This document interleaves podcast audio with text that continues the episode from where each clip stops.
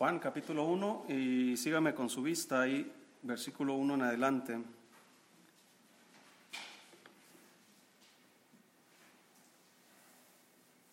Si lo tiene. Muy bien, dice ahí, en el principio era el verbo y el verbo era con Dios y el verbo era Dios. Este era en el principio con Dios. Todas las cosas por Él fueron hechas y sin Él nada de lo que ha sido hecho fue hecho. En Él estaba la vida y la vida era la luz de los hombres. La luz en las tinieblas resplandece y las tinieblas no prevalecieron contra ella. Hubo un hombre enviado de Dios, el cual se llamaba Juan. Este vino por testimonio para que diese testimonio de la luz, a fin de que todos creyesen por él. No era él la luz, sino para que diese testimonio de la luz. Aquella luz verdadera que alumbra a todo hombre venía a este mundo. En el mundo estaba y el mundo por él fue hecho, pero el mundo no le conoció. A lo suyo vino y los suyos no le recibieron. Mas a todos los que le recibieron, a los que creen en su nombre, les dio potestad de ser hechos hijos de Dios los cuales no son engendrados de sangre, ni de voluntad de carne, ni de voluntad de varón, sino de Dios. Y aquel verbo fue hecho carne y habitó entre nosotros, y vimos su gloria, gloria como del unigénito del Padre, lleno de gracia y de verdad. Juan dio testimonio de él y clamó diciendo, Este es de quien yo decía, el que viene después de mí es antes de mí, porque era primero que yo porque de su plenitud tomamos todos y gracia sobre gracia, pues la ley por medio de Moisés fue dada, pero la gracia y la verdad vinieron por medio de Jesucristo. A Dios nadie le, vio jamás. El unigénito Hijo que está en el seno del Padre, Él le ha dado a conocer. Oremos, Señor, gracias damos en esta tarde. Bendiga su palabra. Señor, abra nuestro entendimiento para comprenderla. Que podamos, Señor, ser edificados por ella. Bendígalos en el nombre de Jesús, se lo pedimos. Amén. Muy bien, vamos a ver hoy, hermanos.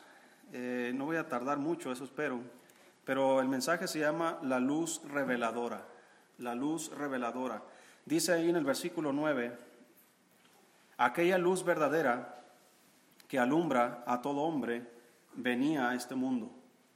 En el mundo estaba y el mundo por él fue hecho, pero el mundo no le conoció a lo suyo vino y los suyos no le recibieron. Aquí Juan está dando testimonio cuando Cristo vino por primera vez, cuando nació por, medio de una virgen, cuando creció, cuando predicó el Evangelio, cuando hizo sus milagros, cuando lo crucificaron, lo sepultaron y cuando Él resucitó. Dice Él, a lo suyo vino, vino a, su creación, pero los suyos, los judíos, no lo recibieron. Entonces la invitación dice, mas a todos los que le recibieron, a los que creen en su nombre, les dio potestad de ser hechos hijos de Dios. Y ahí es donde entramos nosotros, porque nosotros no somos judíos, nosotros no somos parte del pueblo de Israel. Bueno, en ese entonces, pero ahora de los dos pueblos, dice la Biblia, ha hecho un solo pueblo. Ahora tanto judíos como gentiles, griegos y romanos, y llámese como se llamen, todo aquel que cree en Jesucristo somos de la misma familia, somos del mismo reino. Entonces, esa luz verdadera que venía al mundo, dice la Biblia, que alumbra a todo hombre. El propósito de venir a, de venir a la tierra, el, el Señor Jesús, era para venir a alumbrar a cada uno de nosotros con el Evangelio de la luz. Ninguna persona puede ir al cielo si no conoce a Jesús. Ninguna persona puede ser alumbrada si la luz verdadera no le alumbra en su propia vida. ¿Y qué es lo que revela esta luz? Dice ahí en Juan capítulo 3, ahí adelantito. Juan capítulo 3, versículo 16 en adelante. Dice, porque de tal manera amó Dios al mundo que ha dado a su Hijo unigénito para que todo aquel que en él cree no se pierda, mas tenga vida eterna. Porque no envió Dios a su Hijo al mundo para condenar al mundo, sino para que el mundo sea salvo por él. El que en él cree no es condenado, pero el que no cree ya ha sido condenado, porque no ha creído en el nombre del unigénito Hijo de Dios. Y esta es la condenación, que la luz vino al mundo y los hombres amaron más las tinieblas que la luz, porque sus obras eran malas. Porque todo aquel que hace lo malo aborrece la luz y no viene a la luz, para que sus obras no sean reprendidas. Mas el que practica la verdad viene a la luz, para que sea manifiesto que sus obras son hechas en Dios. Entonces, esta luz verdadera viene a alumbrar a todo el mundo, para que todo aquel que en él cree no se pierda, mas tenga vida eterna. Pero dice la Biblia que eh, él está hablando de, de su generación, de esa gente. Estos hombres aborrecían la luz. ¿Por qué? ¿Qué es lo que hace la luz? La luz revela. Apague la luz y ya no ve nada. Pero encienda la luz y va a revelar todo lo que hay ahí, tanto lo bueno como lo malo. Así que esta luz revela las obras malas de las personas. Es por eso que la gente no quiere creer en Dios, no quiere acercarse a Dios. ¿Por qué? Porque sus obras son malas. Viven en pecado. Pero cuando se acerquen a Jesús, esta luz reveladora lo que va a hacer es que va a alumbrarles a ellos para que se den cuenta de la condición en la que están. Mire, ¿cuántos de ustedes han salido a trabajar o a la escuela o a una fiesta, lo que sea, sin haberse visto en el espejo antes? ¿Quién lo ha intentado? Las mujeres no creo. Las mujeres, ese es su lugar favorito, ¿verdad? El espejo. Y más si van a ir a una fiesta. Si vieran a mi esposa cada vez que venimos a la iglesia. Ahí está en el espejo. Y una vez, yo siempre a veces cuando estoy trabajando traigo gorra. Y una vez comí, olvidé la gorra y así salí a la calle. Me iba despeinado. ¿Por qué? Porque no hay algo que me avisaba de que yo estaba despeinado. Porque según yo traía mi gorra. Y así hay la gente, hermano. La gente vive acostumbrada en su propio pecado hasta que la luz revela. Se dan cuenta de cuán mal están, de cuánta necesidad tienen. Esa luz verdadera alumbra a todos los hombres. Dice en otro pasaje, otra vez Jesús les habló diciendo, yo soy la luz del mundo. El que me sigue no andará en tinieblas, sino que tendrá la luz de la vida. También dice en otro pasaje, entre tanto que tenéis la luz, la luz. Creed en la luz para que seáis hijos de luz. Él está hablando de sí mismo. Yo soy la luz verdadera. El que me sigue no andará en tinieblas. ¿Por qué? Porque Cristo, hermanos, como es, es la luz, el que está cerca de la luz, es como una fogata, aunque no es el ejemplo más correcto, pero una fogata, hermano, emana luz y emana calor. Aléjate de ahí, te alejas de la luz y te alejas del calor. Vas a andar a tientas como ciego y vas a andar, más si es tiempo de frío, vas a andar tieso. Pero acércate a la fogata y acércate a la luz y vas a tener visión y vas a tener calor. Y así es Jesús. Te acercas a Él y tienes visión, puedes ver claramente y tienes calor. No hay como el calor de una chimenea o el calor de una fogata. Pero eso no se compara con el calor que emana de la presencia de Dios, por estar cerca de Él. Esa es la luz, pero la gente, hermano, no quiere acercarse a la luz. La gente prefiere andar allá en, en las tinieblas practicando sus maldades, pero tarde que temprano, hermanos, todos los hombres, todos los hombres, dice en el versículo 18, el que en Él cree, ¿qué dice? No es condenado. ¿Cuántos creen en Jesucristo? Dice, no eres condenado. Pero dice ahí, pero el que no cree ya ha sido condenado. Ahora, ahí está diciendo la sentencia como si ya se hubiera ejecutado. Ya ha sido. Pero déjeme decirle, mientras estemos en este mundo, cualquier persona tiene la oportunidad de acercarse a la luz. Pero después de este mundo, cuando ya nos han enterrado en el polvo, ya no hay esperanza para nadie.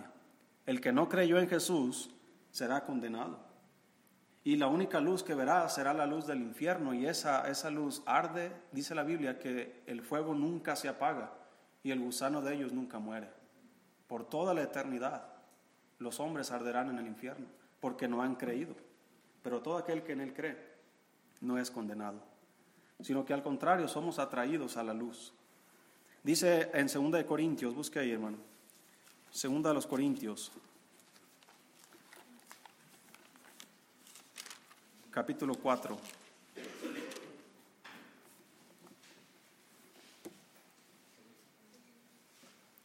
Segunda Corintios 4, 3. Dice ahí la Biblia, pero si nuestro evangelio está aún encubierto, entre los que se pierden está encubierto, en los cuales el Dios de este siglo cegó el entendimiento de los incrédulos, para que no les resplandezca la luz del evangelio de la gloria de Cristo, el cual es la imagen de Dios. Porque no, no, nos predicamos a nosotros mismos, sino a Jesucristo como Señor y a nosotros como vuestros siervos por amor de Jesús. Porque Dios, que mandó que de, que de las tinieblas resplandeciese la luz, es el que resplandeció en nuestros corazones para iluminación del conocimiento de la gloria de Dios en la faz de Jesucristo. Aquí lo que nos está diciendo, hermano, es que el Evangelio, que es la luz del Evangelio, está privada a la gente incrédula porque el, el enemigo o el Dios de este siglo, que es el diablo, ha cegado el entendimiento de los incrédulos. La gente no puede ver claramente porque el diablo los tiene cegados. Puede haber tanta luz, hermanos, accesible para esas personas, pero como el diablo los tiene cegados con tradiciones, con religiones y con tantas cosas de maldad que la gente no puede ver claramente.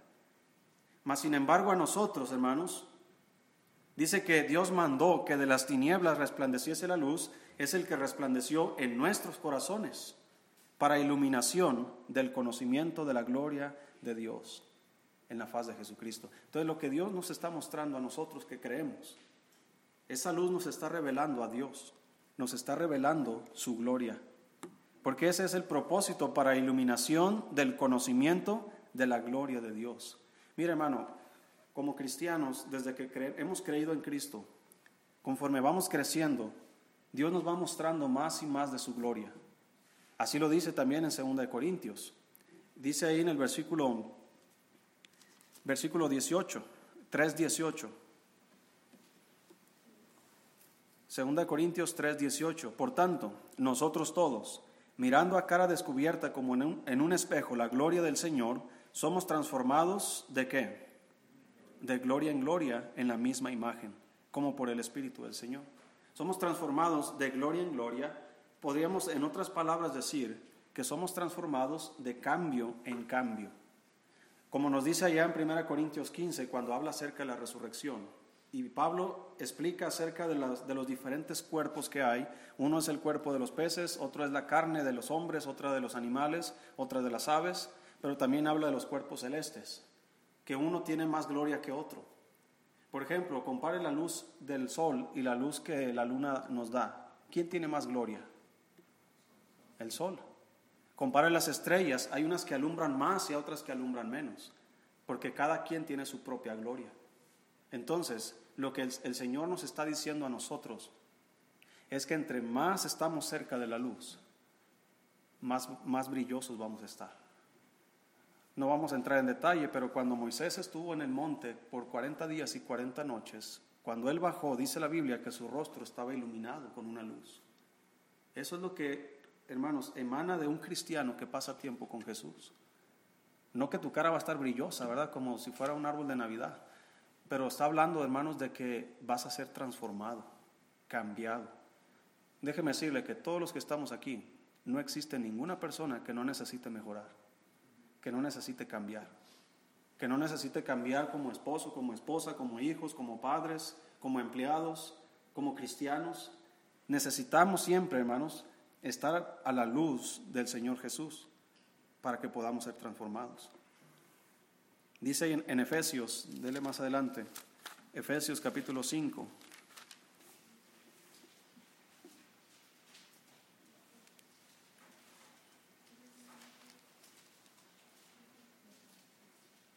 Dice el versículo 13, mas todas las cosas, cuando son puestas en evidencia por la luz, son hechas manifiestas, porque la luz es lo que manifiesta cuántas cosas, todo.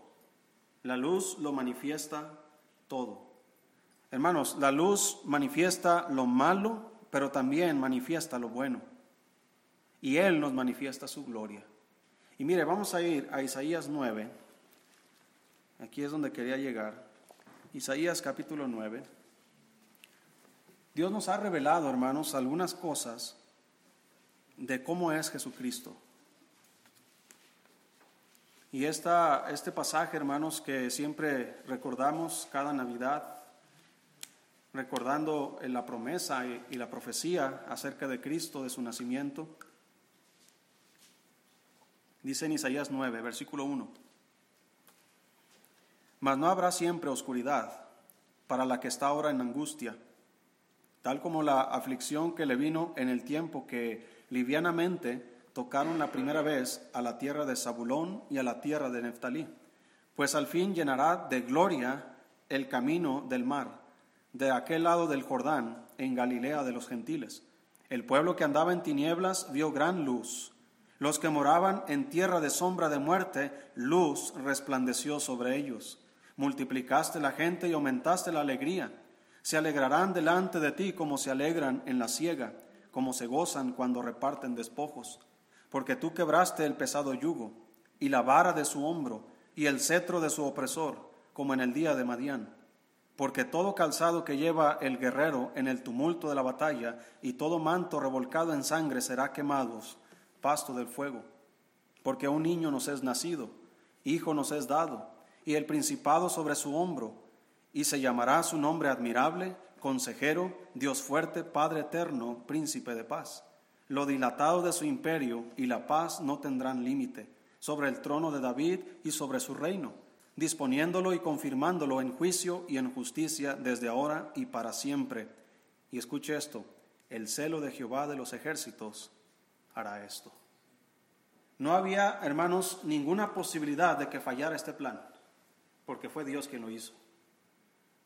Dios no nos dejó a nosotros, hermanos, el plan de salvarnos, porque imagínense, si, Dios me hubiera dicho, sálvate como tú puedas, pues yo iba a inventar una salvación muy fácil, una salvación que no me costara. Pero déjeme decirle, la salvación que nos es dado a nosotros es una salvación que costó mucho.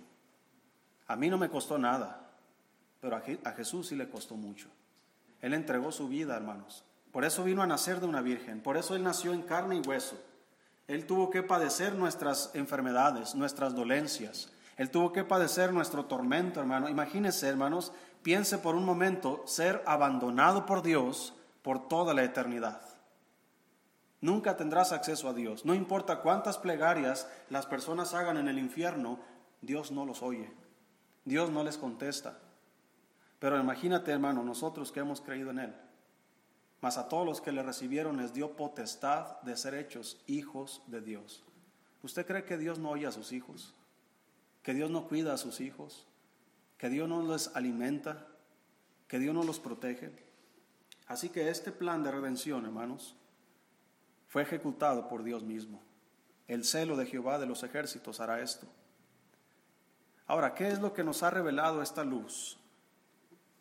Nos ha revelado, hermanos, algunas cosas que hablan acerca de Jesucristo. Y la primera de ellas dice ahí, en el versículo 6, porque un niño nos es nacido, hijo nos es dado y el principado sobre su hombro, y se llamará su nombre qué? Admirable. Y se llamará su nombre admirable. Ahora, hermanos, no es un nombre de persona, es un título, es una característica, es algo que está revelando cómo es Jesucristo. Y lo que está diciendo aquí es que Jesucristo es admirable. Y póngase a pensar por un, por un momento, hermano, ¿cómo es Jesucristo? Vamos a leer dos pasajes aquí, Isaías capítulo 6, dele para atrás. Isaías capítulo 6, ahorita vamos a volver a Isaías 9. El rey Usías, hermanos, había muerto y en ese tiempo dice versículo 1, en el año que murió el rey Usías, dice Isaías, vi yo al Señor sentado sobre un trono. ¿De qué tipo era este trono, hermanos? Alto y sublime, y sus faldas llenaban el templo. Por encima de él había serafines, cada uno tenía seis alas, con dos cubrían sus rostros, con dos cubrían sus pies y con dos volaban. Y el uno al otro daban voces diciendo, Santo, Santo, Santo, Jehová de los ejércitos, toda la tierra está llena de qué cosa, hermano? De su gloria. Toda la tierra, hermanos, está llena de su gloria. Los cielos cuentan la gloria de Dios, pero solo aquellos que son iluminados por esta luz pueden entender la gloria de Dios. Pero los que están a ciegas, Pueden ver, hermanos, milagros delante de sus ojos y no pueden entender lo que está sucediendo. Pero aquellos que hemos creído, hermano, podemos ver la gloria de Dios. Mire, hermanos, tan fácil como es esto. Nadie puede ver el sol sin ser dañado en su vista. Y la Biblia nos dice que Dios habita en luz inaccesible, que nadie puede ver a Dios. Pero también se nos ha revelado que un día veremos a Dios cara a cara. ¿Cómo es posible eso? Bueno, a través de Jesucristo. Por eso Él nos ha revelado esto. Él es admirable. Vamos a poder admirarlo un día. Ahorita solamente, hermanos, estamos admirando lo que la Biblia nos habla acerca de Él. Él dice que, Él está en, en, un trono alto y sublime y yo solamente me puedo imaginar cómo es ese trono, pero un día, hermanos, vamos a ver ese trono. Yo puedo ver, hermano, mire lo que dice Apocalipsis. El apóstol Juan, hermanos, está teniendo una visión y el Señor se le revela al apóstol y mira cómo lo describe el apóstol Juan. Apocalipsis 1, dice el versículo 12. Dice ahí, y me volví para ver la voz que hablaba conmigo, y vuelto vi siete candeleros de oro, y en medio de los siete candeleros a uno semejante al Hijo del Hombre, ese es Jesucristo, vestido de una ropa que, llevaba, que llegaba, llegaba hasta los pies, y ceñido por el pecho con un cinto de oro. Su cabeza y sus cabellos eran blancos como blanca lana, como nieve, sus ojos como llama de fuego y sus pies semejantes al bronce bruñido, refulgente como en un horno, y su voz como estruendo de muchas aguas. Tenía en su diestra siete estrellas, de su boca salía una espada aguda de dos filos, y su rostro era como el sol cuando resplandece en su fuerza. ¿Cómo lo está describiendo, hermano? Más adelante dice que él cayó como muerto delante de él, pero Jesucristo lo tomó del hombro y le dijo, no temas. Hermanos, es impresionante lo que Jesucristo es. Humanamente, si Jesucristo pudiéramos verlo humanamente ahorita, Él es como un judío común. Él no es un güero con como cabellera así, ¿verdad? Larga y ojos azules. Si hay judíos así, ¿verdad? Pero Jesucristo es un judío común, de estatura media, de tez morena. Y según la ley, porque él estuvo bajo la ley. Él no, él no era como Sansón, que se dejaba crecer el pelo, o como Absalón también, que se dejaba crecer el pelo. Él era un hombre común. Es más, cuando Judas Iscariote, hermanos, lo, lo vendió, lo traicionó, él les dijo, miren, al que yo le dé un beso, ese es. Ahora, si Jesucristo hubiera sido de dos metros, con el pelo güero y, hasta acá, hasta la espalda, y ojos azules, y todos los demás judíos chaparros ahí morenos, no habría necesidad, hermanos, de que Judas dijera, al que le dé un beso ese es. Tal vez iban, iban a poder confundir a Pedro con Jesús, o a, o a Juan con Jesús, o a Jacobo. Por eso les dijo Judas, miren, para que no se equivoquen, al que yo le dé un beso, a ese agárrenlo y se dirigió a Jesucristo y le dio un beso. Y así fue como supieron que era Él. Así que hermano, físicamente a lo mejor podríamos ver a un hombre común, pero Jesucristo no es un hombre común. Aunque humanamente Él es un hombre, Él es Dios. Y su gloria, hermanos. Si ahorita podríamos tomar un poquito nada más de lo que hemos visto de Cristo, a través de su palabra, a través de cómo ha obrado en nuestras vidas. Imagínate lo que será cuando lo veamos cara a cara. Él es admirable. Él es una persona, hermanos, que más allá de lo que ha hecho, lo que es. Dice Isaías, hermanos, que él escuchó un cántico de los, de los ángeles que estaban ahí a un lado del trono, que decían, Santo, Santo, Santo Jehová de los ejércitos. Toda la tierra está llena de su gloria. Y mira hermano, cuando tú y yo estamos cerca de la luz y la luz nos resplandece a nosotros, nos revela cosas tan importantes, cosas tan sencillas hermano, como el canto de un ave. ¿A quién crees tú que le cantan esas aves? No te están cantando a ti que te levantes. Están cantando al Creador. ¿A quién crees que braman los siervos por las aguas, cuando están allá bramando por las corrientes de las aguas? ¿A quién crees que le están pidiendo agua? A Dios. ¿A quién crees? Aún tus animales domésticos que tienes ahí, que tienen hambre, que, pasan días y no les das de comer. Cuando, le, cuando piden comida, ¿sabes en, en quién piensan? En su Creador. Así nos dicen los salmos acerca de las bestias de la selva, del monte, que ellos están esperando de Dios su comida. Y hermanos, así como dice la Biblia, que si un pajarillo no puede caer a tierra sin la voluntad de Dios, entonces nosotros estamos seguros. ¿Qué vale, ¿Quién vale más, unos pajarillos o ustedes, hombres de poca fe, decía Jesús? Él es admirable, pero también Él es consejero. Dice en Mateo 7, vamos para allá, Mateo capítulo 7. Podríamos hablar, hermanos, de cada uno de estos atributos o estos nombres. Podríamos pasar horas y horas hablando de lo que es. Solamente vamos a ver unas pequeñas cosas. Dice ahí en Mateo 7. Si lo tiene, hermano. Versículo 24 dice, levantándose de allí, se fue a la región, no, estoy en Marcos, hermano, es, es Mateo.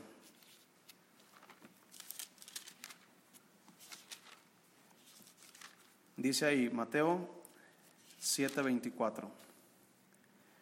Cualquiera pues, dice Jesús, que me oye estas palabras y qué, y las hace, le compararé a un hombre prudente que edificó su casa sobre la roca. Descendieron lluvia, descendió lluvia y vinieron ríos y soplaron vientos y golpearon contra aquella casa y no cayó porque estaba fundada sobre la roca. Pero cualquiera que me oye estas palabras y no las hace, le compararé a un hombre insensato que edificó su casa sobre la arena. Y descendió lluvia y vinieron ríos y soplaron vientos y dieron con ímpetu contra aquella casa y cayó y fue grande su ruina. Y cuando terminó Jesús estas palabras, la gente se admiraba de su doctrina, porque les enseñaba como quien tiene autoridad y no como los escribas. Hermanos, el único consejo que tiene autoridad es el consejo de Jesucristo. Y cualquier persona que te dé un consejo que tenga base en la palabra de Dios es un consejo bueno. Pero este consejo de Jesús, cualquiera que me oye, no está diciendo nada más si el pastor me oye, o si los misioneros me oyen, o si el cristiano más maduro de la iglesia me oye. Dice cualquiera que me oye. Estas palabras, le compararé a un hombre prudente que edificó su casa sobre la roca. Vinieron vientos, el, el río golpeó con ímpetu contra la casa Hermanos, a la casa que está sobre la roca y a la casa que está sobre la arena, a ambos el río golpeó con ímpetu. El hecho de que tú y yo creamos en Jesús y tengamos fe en Él y hagamos lo que Él nos dice y tomemos sus consejos, no significa que no va a haber problemas, que no va a venir un río y nos va a golpear. La diferencia es que a pesar de esos ríos y esos vientos, mi casa va a seguir firme. ¿Por qué? Porque está sobre la roca. Él está hablando de sí mismo, está hablando de su palabra. Entonces, el consejo de Jesús hace firme mi casa. El consejo de Jesús hace firme tu matrimonio. El consejo de Jesús te ayuda a criar a tus hijos en sabiduría. El consejo de Jesús hace que la iglesia siga adelante a pesar de las tribulaciones. El consejo de Jesús nos anima a seguir adelante a pesar de las enfermedades y problemas y necesidades, porque cualquiera que me oye estas palabras es un hombre prudente, es un hombre sabio, es un hombre que a pesar de lo que le golpea el mundo y la vida, es un hombre que va a seguir firme. Como dice la Biblia, estad pues firmes, ceñidos vuestros lomos con la verdad y vestidos con la coraza de justicia. Dice la Biblia, para cuando vengan aquellos días malos estemos firmes. Hay días malos, pero el hombre que está escuchando el consejo del consejero mejor es un hombre que va a permanecer. Mira también lo que dice allá en Proverbios capítulo 2. El libro de Proverbios, hermanos, es un libro que habla de, de consejos. Y prácticamente todo lo que tenga que ver con proverbios, obviamente toda, toda la Biblia, pero hablando específicamente del consejo, de la sabiduría, de la prudencia. Está, pareciera ser que aquí, hermanos, es donde se centra la Biblia para mostrarnos el consejo de Dios. Y Proverbios habla de Jesucristo, porque Jesucristo es la sabiduría. Él es sabiduría de Dios.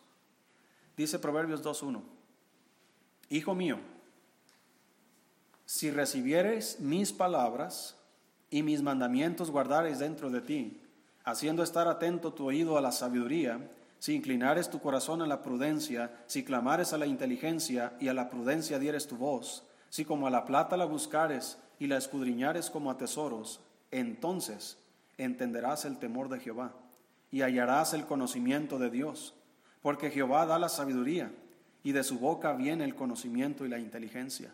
Él provee de sana sabiduría a los rectos, es escudo a los que caminan rectamente. Es el que guarda las veredas del juicio y preserva el camino de sus santos. Entonces entenderás justicia, juicio y equidad y qué más. Y todo buen camino. ¿Quién no quisiera entender todo buen camino y andar por él? Bueno, hay que estar cerca de la luz. Porque el que me sigue, dice Jesús, yo soy, la, yo soy la luz del mundo, el que me sigue no andará en tinieblas, no andará en pecado, no andará en maldades, no andará en caminos torcidos, sino que entenderá todo lo que describe aquí. Entenderá todo buen camino, justicia, juicio y equidad. Así es el Señor Jesús con sus consejos. Más adelante ahí en Proverbios también nos dice que no debemos dejar el consejo, sino que debemos retenerlo, porque esa es nuestra vida. Pero además de que Jesús es admirable y que es consejero, también la Biblia nos dice que es Dios fuerte. Y mira hermano, yo solamente quiero hablar una sola cosa en cuanto a este punto. En Lucas capítulo 8 dice, y cada vez hermanos que, que vuelvo a leer este pasaje, me anima mucho porque es algo que sigue sucediendo. Dice aquí en Lucas 8, versículo 40. Si lo tiene. Dice, cuando volvió Jesús, le recibió la multitud con gozo, porque todos le esperaban. Entonces vino un varón llamado Jairo, que era principal de la sinagoga, y postrándose a los pies de Jesús, le rogaba que entrase en su casa porque tenía una hija única, como de doce años, que se estaba muriendo. Y mientras iba, la multitud le oprimía.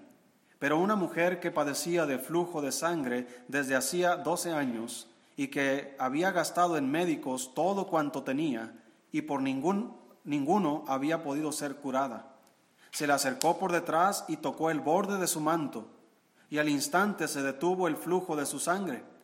Entonces Jesús dijo, ¿quién es el que me ha tocado.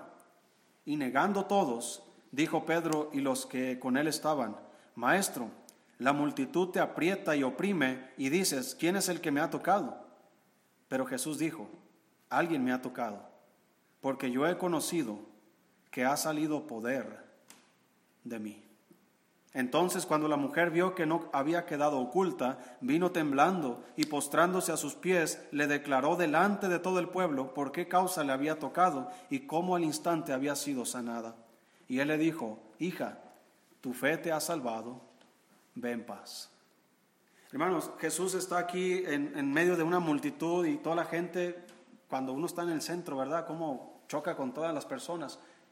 Y había una mujer ahí que en otro pasaje dice, que ella pensó, si tocare solamente el borde de su manto, seré sanada. Hermanos, fíjate lo que causa tocar solamente el borde de sus mantos. Ahora imagínate lo que causará estar delante de Él todos los días. Dice Jesús, porque he conocido que poder salió de mí. Él es poderoso pero poder salió de él. ¿Qué significa esto? Hermano, que todo aquel que se acerca a Jesucristo con fe va a poder comprender y va a poder, hermanos, experimentar el poder de Dios. El poder de Dios es capaz de sanar a esta mujer. El poder de Dios es capaz de sanar a la hija de Jairo, de resucitar a Lázaro, Hermanos, el poder de Dios es capaz de hacer lo que sea si tienes fe. Porque sin fe es imposible agradar a Dios. Porque es necesario que el que se acerca a Él crea que le hay. Por eso, hermano, todos estos beneficios de admirable consejero Dios fuerte solamente se pueden disfrutar cuando estamos cerca de Él. Cuando es simplemente un, un conocimiento intelectual, como mucha gente tiene conocimiento intelectual de Jesús. Mire, ¿cuántas personas le oprimían? Le apretaban mientras él caminaba, y, pero nadie fue sanado, nadie, fue, eh, nadie recibió un milagro de Jesús porque no lo hacían con fe. Solo una que pensaba en su mente y en su corazón, si tan solo tocar el borde de sus mantos, seré sanada. En el versículo 48 dice, y él le dijo, hija, tu fe te ha que. La Biblia dice, por gracia sois salvos, por medio de la fe. La única manera de poder ser salvos es por medio de la fe. Y necesitamos, y aún nosotros los cristianos, hermanos, sin fe, no podemos agradar a Dios. Además de que Él es Dios fuerte, también Él es Padre eterno. Miren Lucas capítulo 10. Más ahí nomás dele vuelta la hoja. Lucas capítulo 10.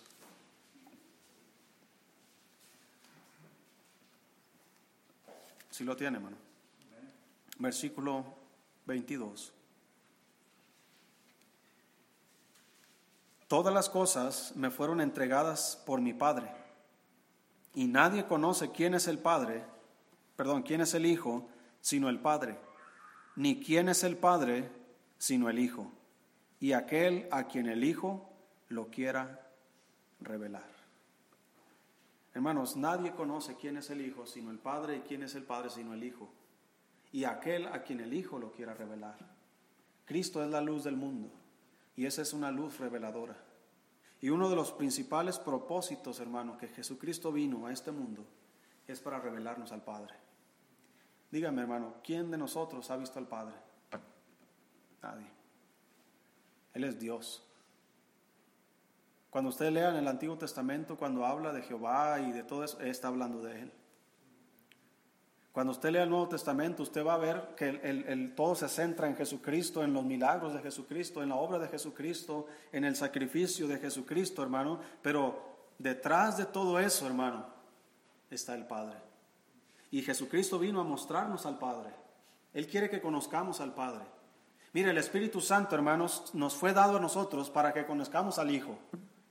Y el Hijo vino, hermanos, para que conozcamos al Padre. Es decir, hermanos, Dios quiere que conozcamos toda la deidad. El Espíritu Santo, hermanos, está en nosotros y Él es el que inspiró su palabra. Así que cuando tú lees la Biblia, tú estás leyendo la mente del Espíritu Santo. Y en la Biblia habla de Jesucristo. Por lo tanto, la mente del Espíritu Santo habla de Jesucristo. Y cuando tú estás lleno del Espíritu Santo, hermano, tú estás lleno de Jesucristo. Y cuando estás lleno de Jesucristo, entonces puedes comprender cómo es el Padre. Pero el Padre dice ahí también, en Juan capítulo 14, de ahí más adelante, Juan 14, versículo 7.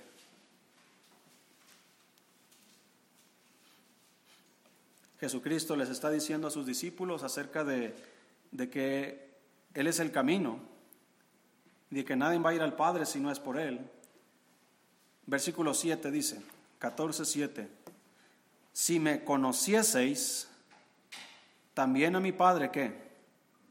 Conoceríais. Y desde ahora le conocéis y le habéis visto. Felipe le dijo, Señor, muéstranos al Padre y nos basta. Jesús le dijo, ¿tanto tiempo hace que estoy con vosotros y no me has conocido, Felipe? El que me ha visto a mí, ha visto al Padre. ¿Cómo pues dices tú, muéstranos al Padre? Dice el versículo 10, ¿no crees que yo soy en el Padre y el Padre en mí? Las palabras que yo os hablo, no las hablo por mi propia cuenta, sino que el Padre que mora en mí, Él hace las obras. Creedme que yo soy en el Padre y el Padre en mí. De otra manera, creedme por las mismas obras. De cierto, de cierto os digo, el que en mí cree, las obras que yo hago, Él las hará también, y aún mayores hará, porque yo voy al Padre. Y todo lo que pidieres al Padre en mi nombre, lo haré, para que el Padre sea glorificado en el Hijo. Si algo pidieres en, en mi nombre, yo lo haré. Mira hermano, Jesucristo nos ha acercado al Padre. Cada vez que tú oras, ¿sabes con quién estás hablando? Con el Padre. Cada vez que tú cierras tus ojos y tienes alguna necesidad, algún problema, alguna enfermedad, algo te está quejando y tú vas delante de Dios, te estás dirigiendo al Padre. Y todo lo que pidieres al Padre en mi nombre, dijo, Jesucristo, yo lo haré. Ahora, ¿cuál es la única, cómo es la palabra? Condición para que todo lo que pidamos al Padre, Jesucristo lo haga. Que pidamos con fe y que pidamos conforme a la voluntad de Dios, como nos dice allá en 1 de Juan, capítulo 5. Todo lo que pidiéramos de acuerdo a la voluntad de Dios, Él lo va a hacer. Y eso es porque Él es el Padre eterno. Y por último, hermanos, Cristo es el príncipe de paz. Ahí mismo en Juan 14, 27 dice, Cristo dice, la paz os dejo, mi paz os doy. Yo no os la doy como el mundo la da. No se turbe vuestro corazón, ni tenga miedo. Hermanos, dice Jesús, mi paz os dejo, mi paz os doy. No, yo no la doy como el mundo la da. ¿Cómo la da el mundo? Mira, hermano, si el mundo tiene dinero, tiene paz. Si el mundo tiene trabajo, tiene paz. Si las personas tienen estabilidad, hermanos, tiene paz los que tienen negocios, si el negocio prospera, hay paz. Si los que, los que están en casamiento, los que se están casando, tienen paz. Los que tienen hijos tienen paz. Los que comen tienen paz. Pero dice Jesús, mi paz no se basa en las cosas terrenales. Porque ¿cómo va a explicar usted, hermano, que un cristiano que está padeciendo afrentas, necesidades, enfermedades, aún que está padeciendo la misma muerte, pueda tener paz? ¿Por qué? Porque la paz que Jesús da es muy diferente a la paz que da el mundo. Un día, probablemente muy temprano o muy tarde, todos nosotros estaremos en el lecho de la muerte, a menos que Cristo venga antes. Pero si tú y yo no somos de los que vamos a ser levantados cuando Él venga, muy probablemente vamos a ser levantados por como Ananías y Zafira, yo creo. Vamos a ser levantados por los jóvenes de la iglesia. Vamos a ser cargados, ¿verdad?, para llevarnos al panteón. Y no es malo, hermano, porque el morir es ganancia para los que creen en Cristo. Pero déjeme decirle, si nos tocara a ti y a mí estar en una cama, moribundos, ¿cómo va a estar su corazón? Déjeme decirle cómo va a estar su corazón. Si no está cerca de la luz, si no está cerca de Jesús, va a tener temor. Pero si usted está cerca de Jesús, en el mismo lecho de la muerte, como dijo el salmista, aunque ande en valle de sombra de muerte, no temeré, porque tú estarás conmigo. Esa es la paz que Dios da. El mundo busca paz, pero sin Jesús no hay paz. De hecho, una de las profecías es que cuando ellos digan paz y seguridad, vendrá sobre ellos destrucción repentina. Pero para nosotros, hermano, Cristo, es el príncipe de la paz. Yo tengo paz. Hay un pasaje que dice que Él va a traer paz como un río.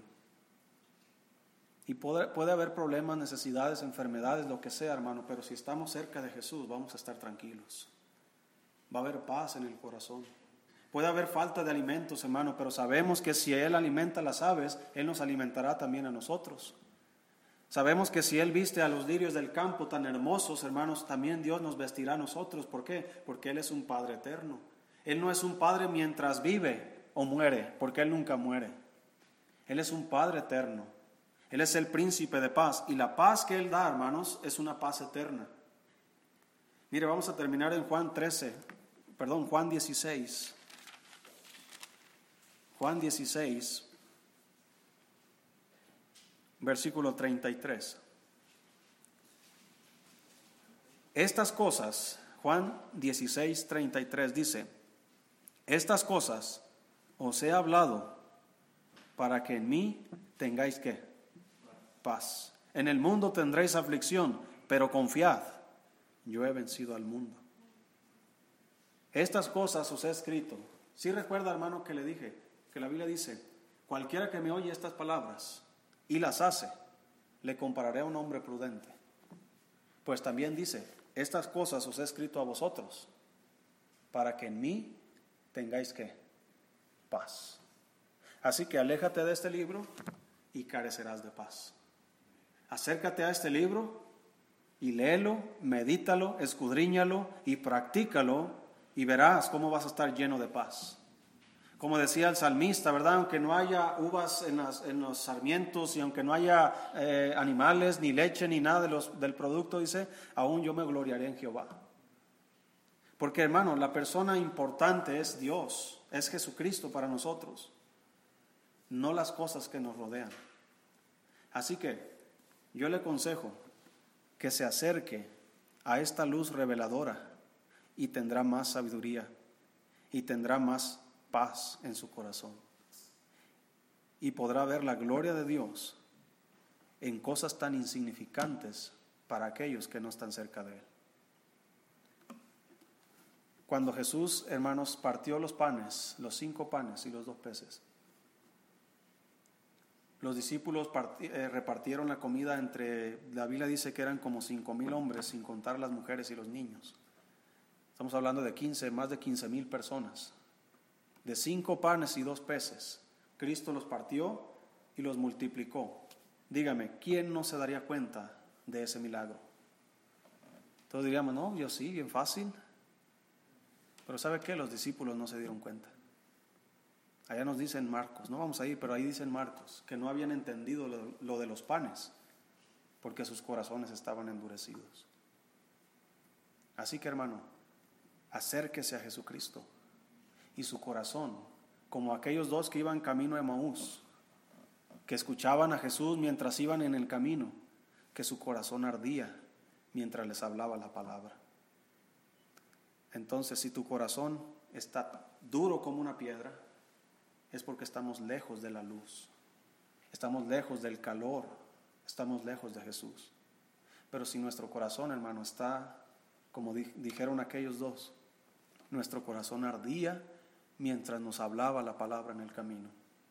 Eso es lo que causa, hermano, estar cerca de Jesús. Así que yo le animo que busque a Jesús, que lea su Biblia con devoción, que lo haga, hermanos, con ánimo, para que pueda tener paz en su corazón. Vamos a orar para terminar.